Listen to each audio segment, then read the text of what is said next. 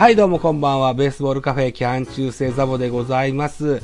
2022年に突入しまして初の収録といった形になります。本日は、レジェンド語り第5弾、高橋義彦語りということで、相方にカープキャスト NC からバーバブさんをお招きしております。バーバブさん、自己紹介をお願いしたいと思います。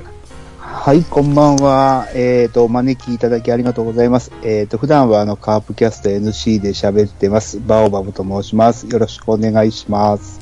よろしくお願いします。えー、っと、今日は高橋義彦あたりということで、えっと、カープキャスト NC でも、しょっちゅう高橋義彦選手の話が出てくるバオバオさんをお招きしたいと思いましての、えー、お招きでございます。はい。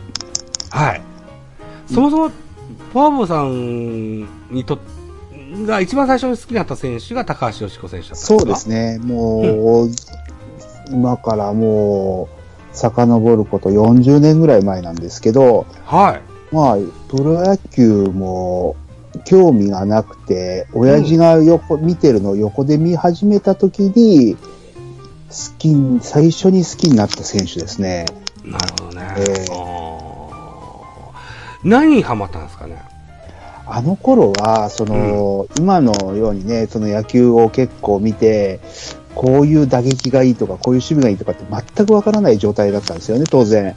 野球自体、ねはいそうそうです。小学校まだ3年生ぐらいで、野球自体もほとんどそのプロ野球なんかテレビでね、時々見るぐらいで、ルールもよく知らない状態だったんですけど、うん。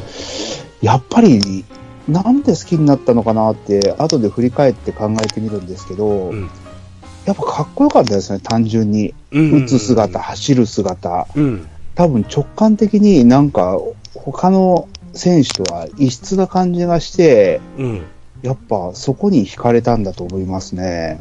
うーん。当時、同時期で言うと、はい。アスリートタイプのプロ野球選手ってあんま多くなかったじゃないですか。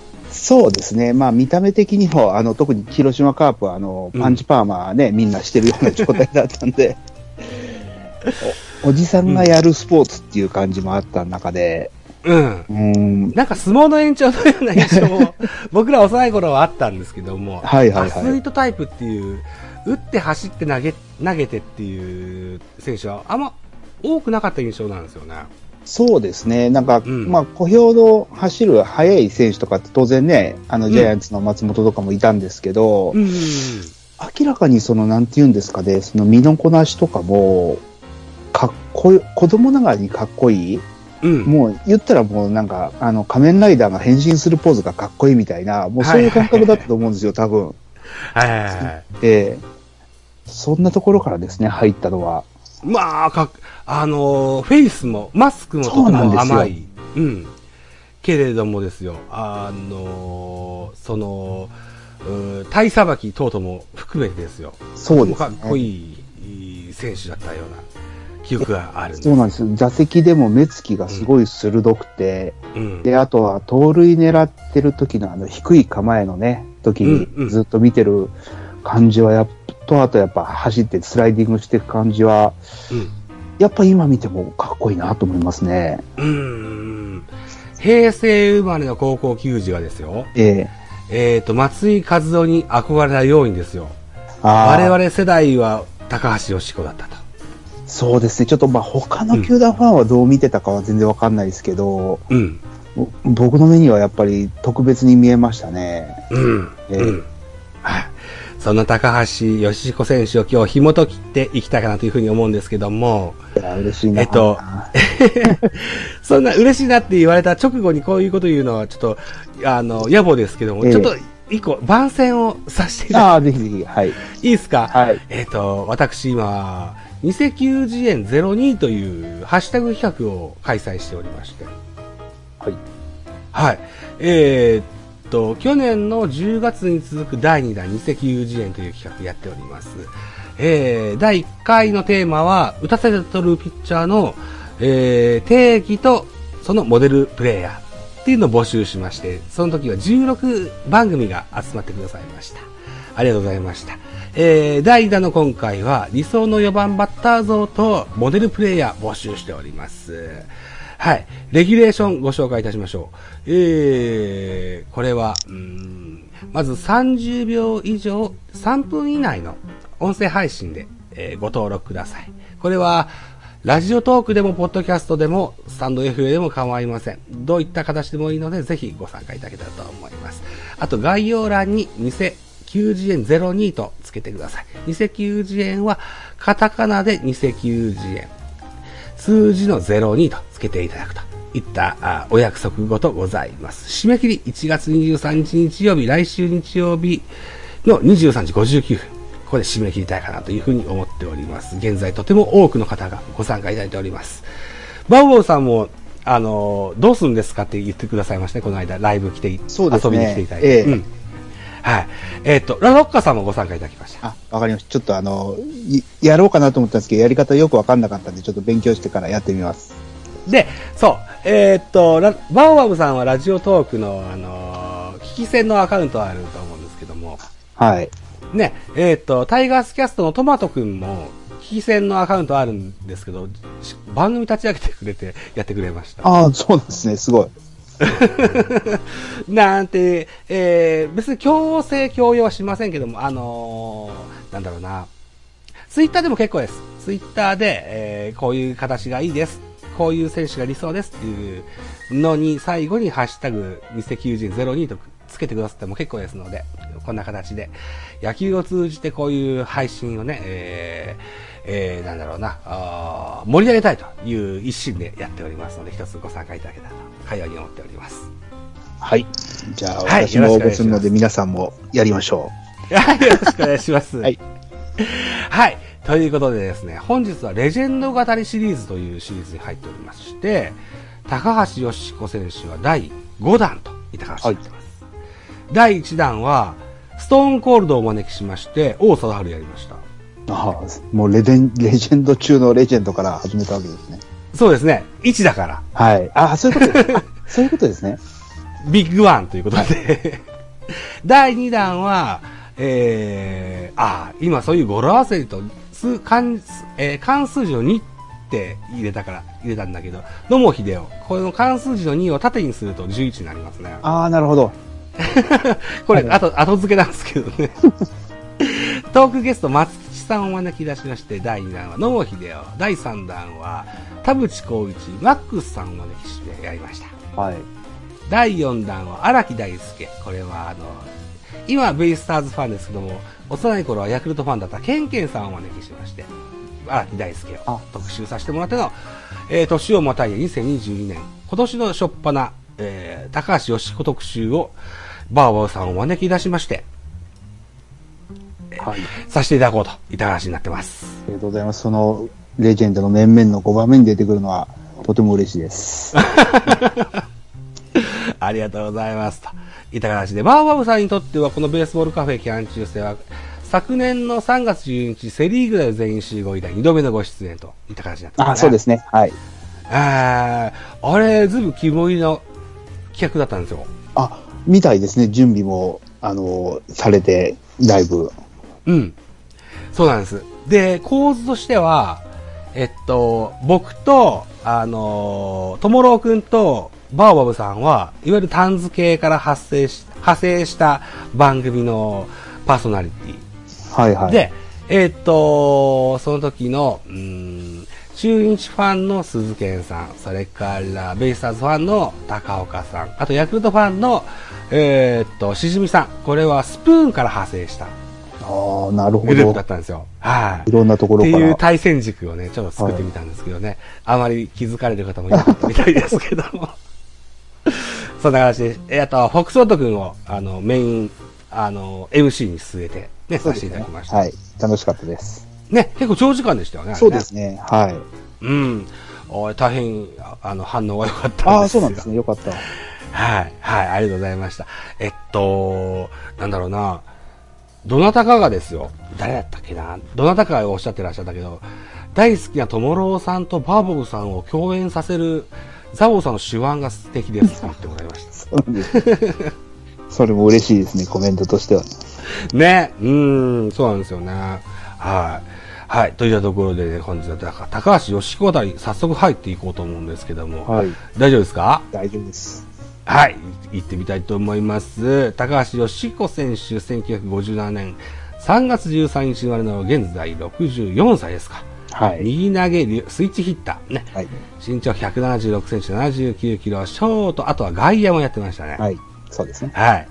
ね、えー、1975年に広島に入団いたしました。はい。僕はね、ひゃ1976年生まれなんですよ。あ、そうなんですね。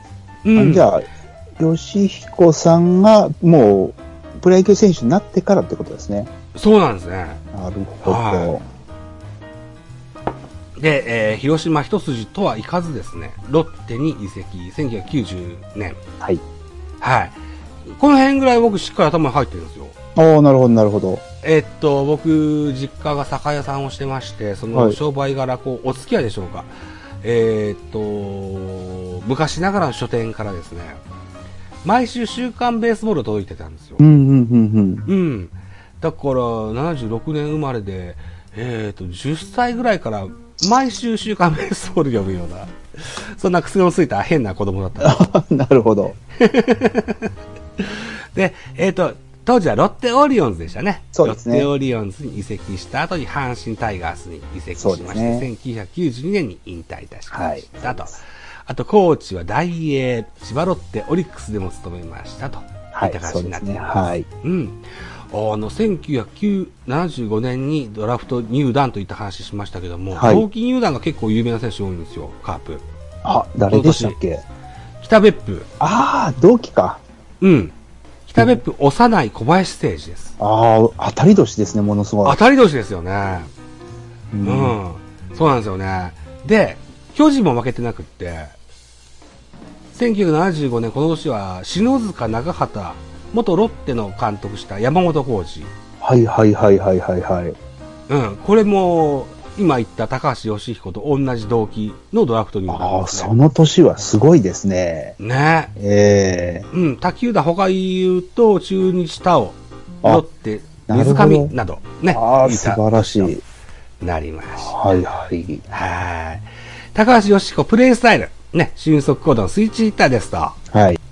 3割5度、20本塁打4度、30試合、33試合連続安打は日本記録。これはまだ更新されてません。そうですね。うん。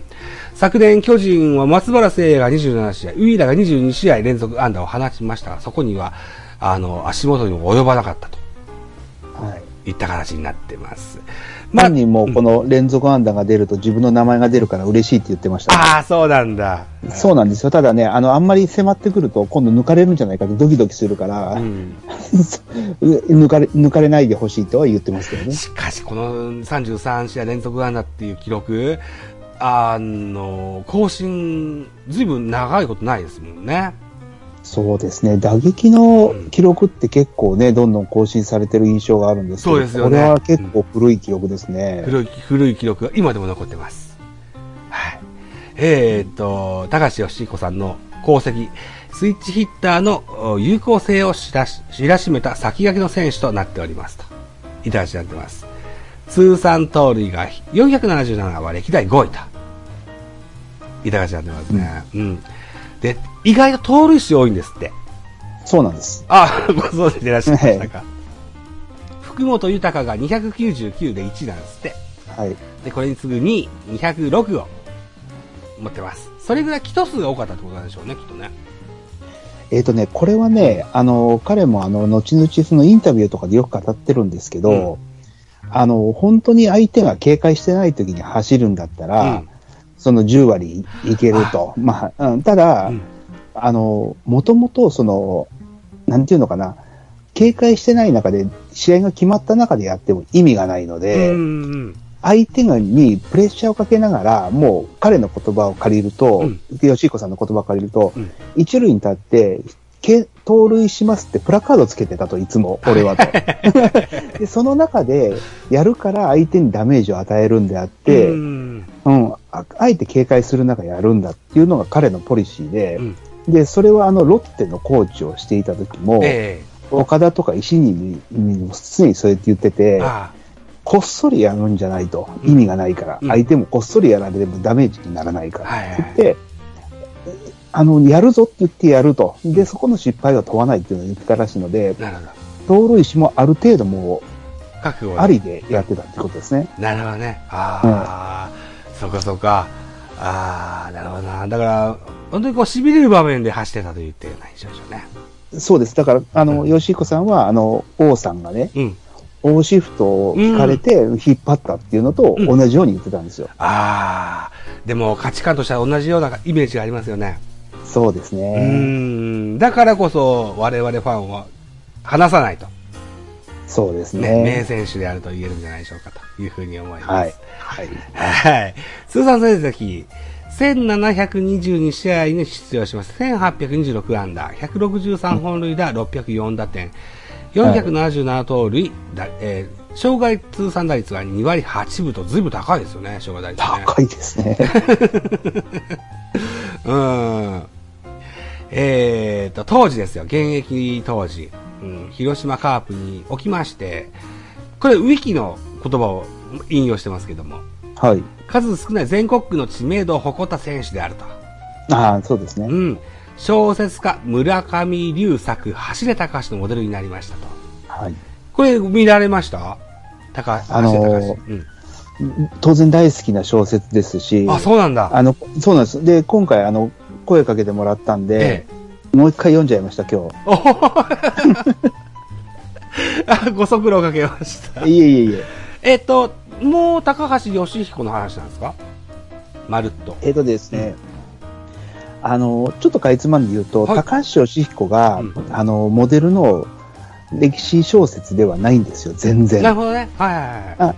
あの、全然野球とは関係のない短編が11個入っていて、そ。その肝に高橋義彦が登場するんですよ。へえ。えーあの、もっと具体的に言うと、例えば、ええあの、主人公の野球に対して興味のない、あの、大学生が、うんえっ、と、同じクラスの、あ、高校生かな？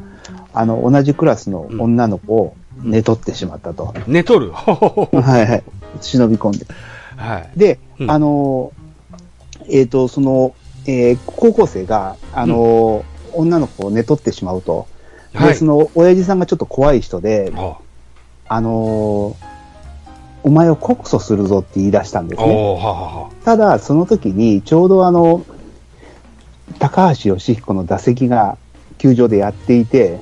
で、高橋義彦が、盗塁をもし決めたら、お前の告訴は取り下げてやるっていうようなことをやっていて、あ言い出して、で、うんその、あの、全然関係ない主人公の彼が、ーうん。た義彦、盗塁成功してくれっていうことを、うん。あの、心から願うみたいな。そんな話なんだ。そうなんです。だから、全然野球の話じゃないんですけど、肝になるところで、あの、吉彦さんが出てきて、うん。あの、物語にアクセントを加えるっていうような話なんですね。なるほど。へえ。だから、高橋、走れ高橋なんだ。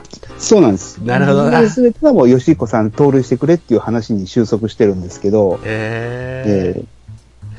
えなるほど。おーもしご興味のある方は、ぜひ、この、村上龍作、走れ高橋。短編集だということで。ーねそうですね。読みやすいでしょうん読みやすいです。うん。とても読みやすいです。ね、ぜひ、えー、ご拝読いただけたというふうに思いますが、えー、に加えましてですよ、さっきも言いましたように、全国に知名度を誇った選手ということもあって、ビートたけしや浜田省吾など有名芸能人とのこういう関係も広いと。いったようなふうにも書いてありました。えー若手の頃からベテランや首脳陣に臆することなく堂々と意見をぶつけるうー肩骨感でいらっしゃって、ゆえに自分がベテランになった時にはきっとトレードが出されるだろうという覚悟も、覚悟もしてらっしゃったというふうに語ってらっしゃって。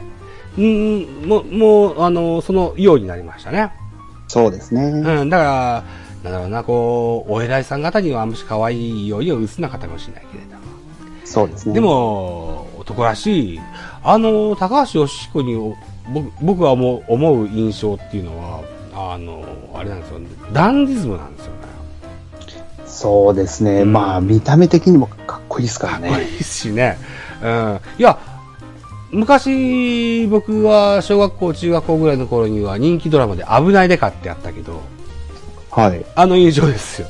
なるほど。柴田恭平とか舘ひろしの印象ですよ。高橋義彦。まあ、うんそうですね。だから、やっぱり遊び方も、まあ、雑誌とかで見る限りではうん結構ね、芸能人の方ともいろんな浮名を流してね。浮き名を流してっていう、カープには珍しいというか、プロ野球選手でもあんまりないような感じでしたからね。ねえ、そうなんですってね。うんはい当時はだからそうやって女の子と遊ぼうと思いましてもですよ、携帯電話がない時代ですよ。テレフォンカードすらない時代ですよ。はい。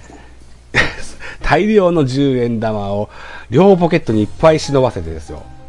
あの、移動したみたいで、ハワイキャンプでは電話代が200万かかったっていう噂もありますね。そうですね。そんな、都市伝説もありましたね。都市伝説でございます。その高橋義彦を紐解いていきたいと思います。高橋義彦選手は、えー北海道生まれなんですってね。で、そうですね。うん。4歳で東京に引っ越しされてきたそうです。お父様がスキー選手だったのかな？クロスカントリーのね。うん。はい。はい。で、1974年に城西高校のエース4番として3年の時に甲子園出場といった形になってまして、1974年のおドラフト3位で広島入団と。えーっと、だから、貨幣価値が違うので、あの、なんともですけれども、契約金が800万、年俸120万といったところで、その40うん。で合ってます？あ、そうです、そうです。40ですね。はいはい。ね、えー、で、入団間もなく、入団間もなく、ピッチャーだったんですけど、野手転向をいたします。えー、っと、小葉監督の勧めで、えー、スイッチヒッターにも転向させられて、だからプロ入り1年目から、はい。すあの、直で、えー手がかかるんですよね。あの、ねうん、結構、入団したらそのまま、とりあえず自分なりにやってごらんなさいっていうのが最近の傾向のような印象がありますが、高橋選手のお目に留まった部分が盗塁技術と、それから走力があったそうなんですってね。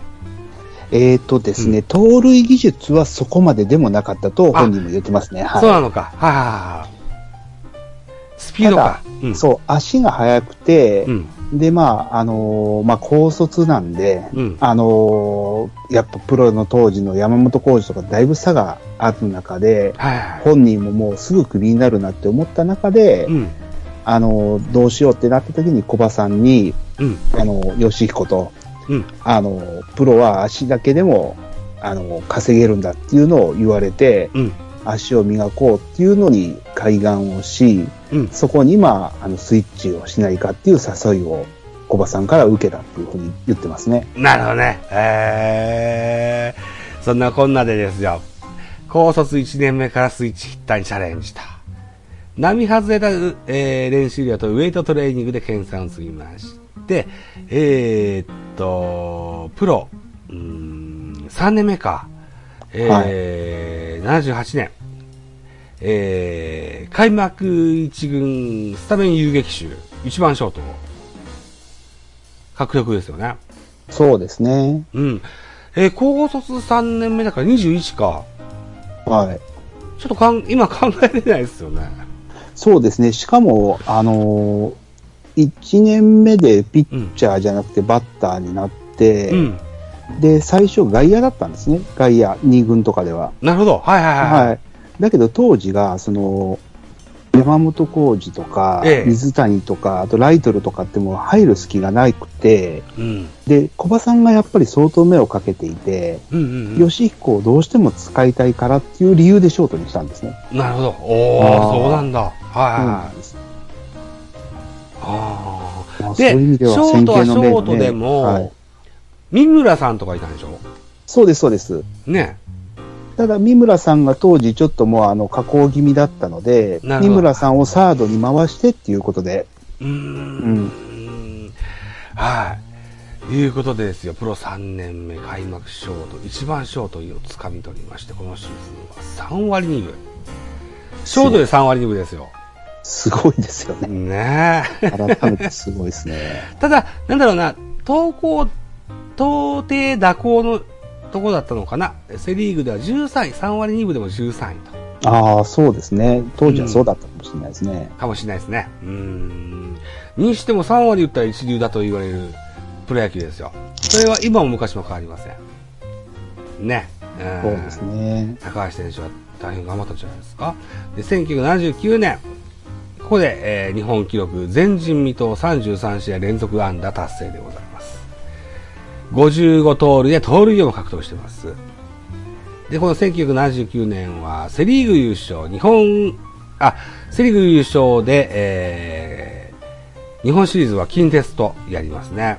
だからこれ、はあれか、エナスの21球のシリーズそうですシリーズになったのかなそうです。うんね。ああ。そうです。江夏豊。この時は広島カープの所属でございましたね。はい。はい2年目だったかな、カープの。ああ。大野など多く後輩も育てたという噂は聞いてますよね。